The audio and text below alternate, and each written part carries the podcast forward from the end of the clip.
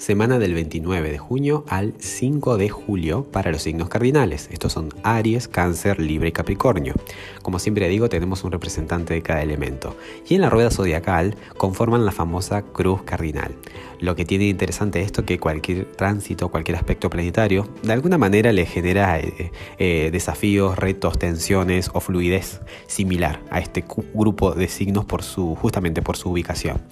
Esta semana, hablando ya desde los eventos, tenemos básicamente tres, em, tres puntos a considerar. El primer eh, impacto, el primer este, mm, movimiento interesante que ocurre es el día 30, martes 30 de junio.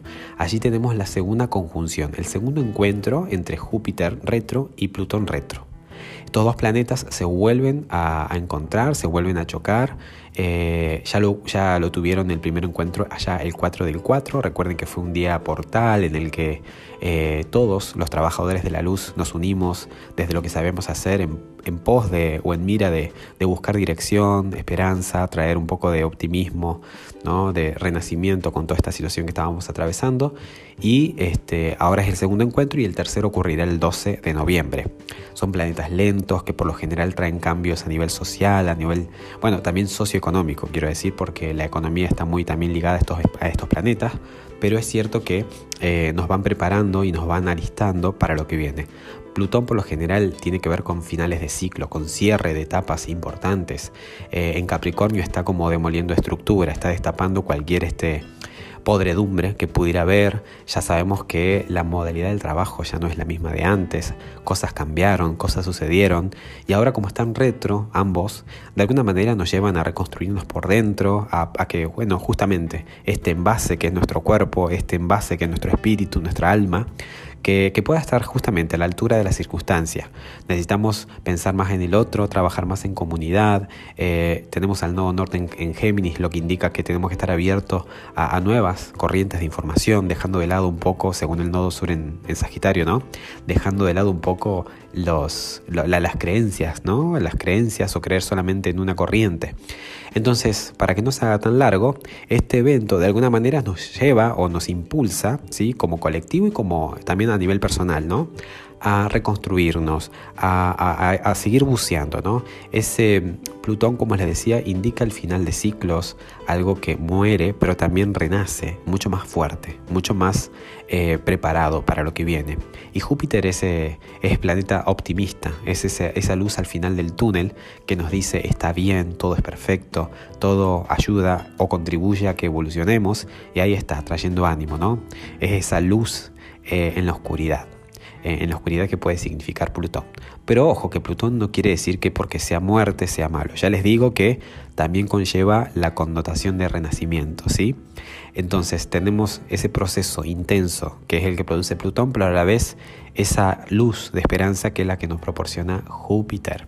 Y esto ocurre justamente todo en Capricornio, uno de los signos acá, cardinales, que está en este grupo. Entonces, de alguna manera, ustedes cuatro, Aries, Cáncer, Libre y Capricornio, son como más desafiados con estos cambios, son como más eh, lo sienten como más a flor de piel, ¿no? Estos movimientos, estos cambios, ¿ok? Eh, como si fuera poco, ya les voy a comentar, pero el domingo hay eclipse también en este eje que es Capri-Cáncer, pero ya les voy a hablar en qué zona más que nada les afecta, pero son zonas que son angulares, son, son áreas de la vida que se sienten, que significan, que son realmente un reto y un desafío. Entonces, de los tres posibles grupos, están los grupos de signos fijos, los mutables y ustedes, que son los cardinales, de alguna manera son los que más resuenan con todos estos acontecimientos. Otra cosa antes de hablarle del eclipse del día domingo que sucede es que mientras que el martes ocurre la conjunción Júpiter-Plutón, el miércoles Saturno, quien rige Capricornio, ¿sí? vuelve a ingresar a Capri.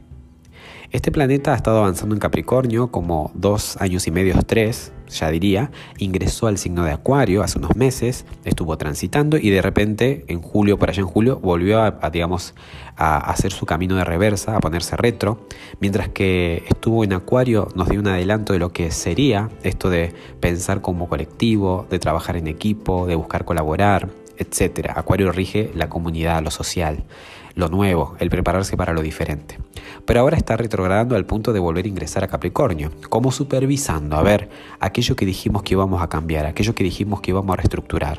A la vez, si estamos sufriendo algún, algún tipo de destape, algún tipo de, de cambio así muy plutoniano, que es el que te contaba con Plutón, en nuestras estructuras, en nuestra jerarquía, en, nuestros roles, ¿no? Todas estas cuestiones son muy Capricornio.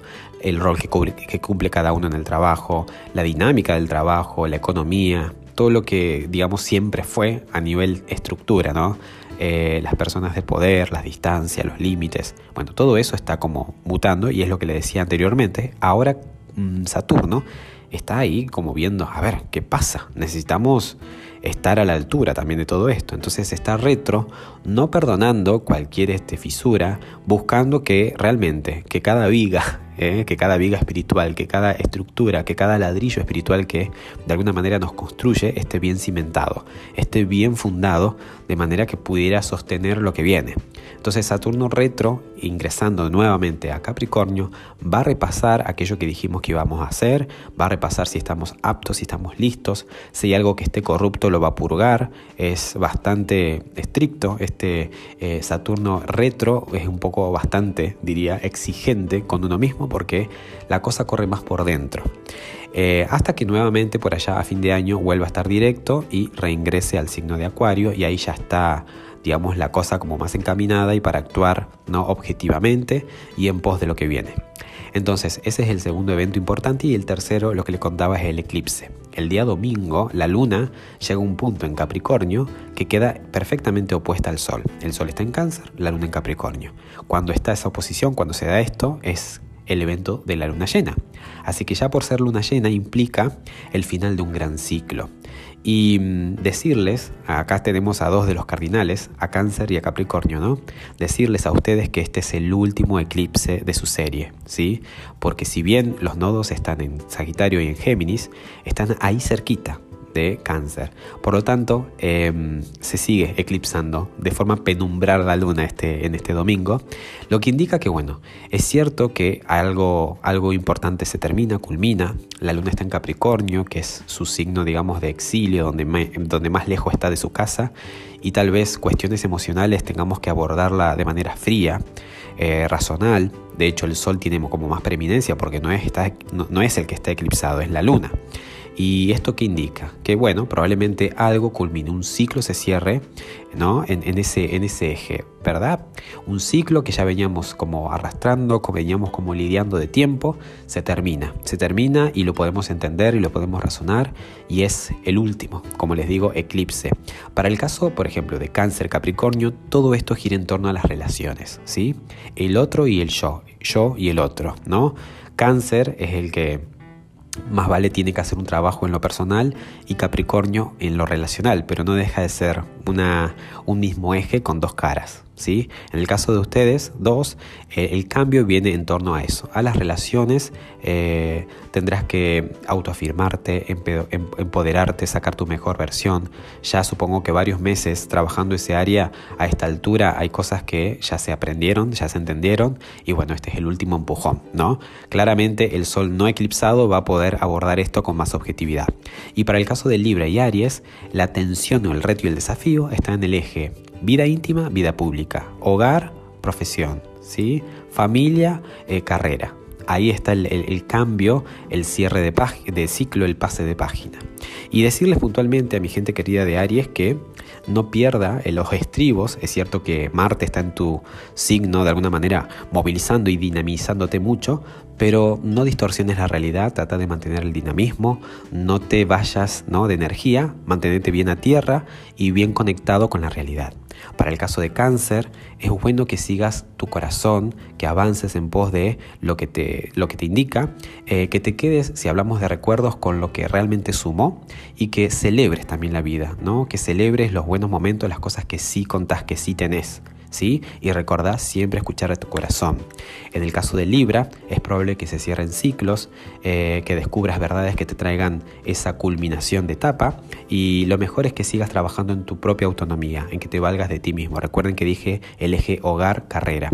Y en el caso de Capricornio, seguramente vas a descubrir verdades, vas a darte cuenta, ¿no? De cosas que tal vez estaban como nublándote la vista y te van a permitir crecer, expandirte. Así que ánimo. Espero que tengas excelentísima semana. Un fuerte abrazo.